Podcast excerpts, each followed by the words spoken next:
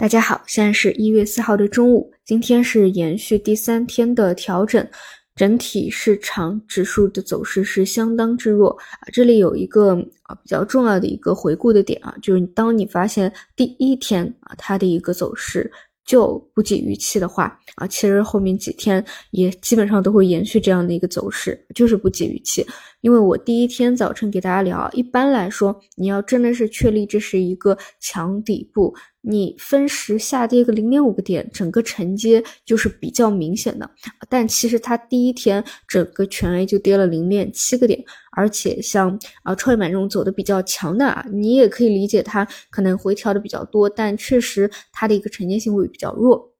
那昨天也是啊，是下午硬拖上来的，嗯，基本上就是。就是比较弱啊，然后今天你看这样的一个最强势的啊前期的一个创业板指，已经是把它的这个大阳线全部吞掉了，而且不只是这个双创啊，像之前啊反弹次之的这个五零三零零权重的方向也都是如此，除了啊就是资金去做红利，所以非常虚假这个上证指数，但是说真的啊，就假设比如说到今天收盘这个呃创业板指啊啊它是。把这个大阳线全都吞掉的，其实是很可能，它现在还是处于一个下跌通道，它可能明天后天还会有个低点出现。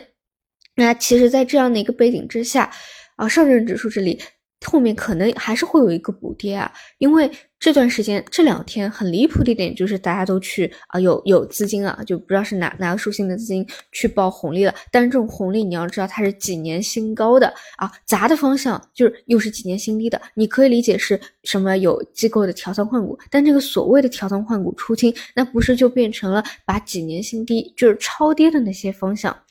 去去切了一个在高位的一个方向嘛，所以我是觉得这个啊操作就是怎么说，嗯，不是很就是从位置上来理解啊，不是很理解到位啊。当然也也可以去说是真的看好红利啊，但这个我们背后就不得而知啊。那那如果说后面啊就是都什么把大阳线吞掉，那上证有一个补跌，那这个也是比较有可能出现的。啊，所以整体还是探底的，还是不明朗。虽然说，嗯，就我我之前就讲嘛，一直是拿这个万能权益作为一个底部参考的。那现在啊，经过三天的调整呢，它啊倒是没有把这个三根阳线全部给吞掉，但是基本上呢，再跌一个点啊，再跌一个点，又要去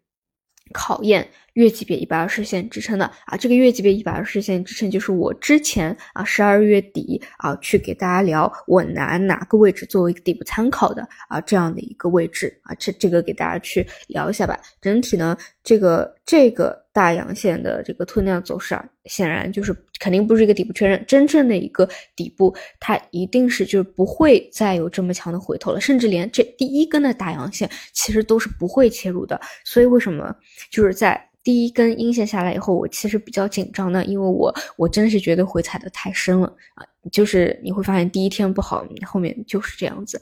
而且呢，这次比较嗯比较弱的一点就是啊，它这个反弹就是连坚持的时间都比较少啊，都是都是没有再去嗯。考就是尝试啊，把这个下跌趋势线去突破啊，它它都没有打给出这样的一个空间，就直接以非常快速的短期的时间啊，就有继续。回转到本来的一个趋势里面，当然你往好了去想啊，就是你一定要往这个，嗯，在不好的时间里面还想往好的方向去想，就是时间就缩短了啊。它比如说它要是再去啊，像之前一样啊，去反弹到三千零九十点啊，再回来，那不是又是一个时间嘛？但是它这样选择两天就拐头往下啊，这个最后真正探底的一个时间又会缩短。反正我我还是盯着这个权益的一个趋势线去看吧，但就是这几天又要去熬啊，就要去啊煎熬去去盯盘，这个也是不可避免的，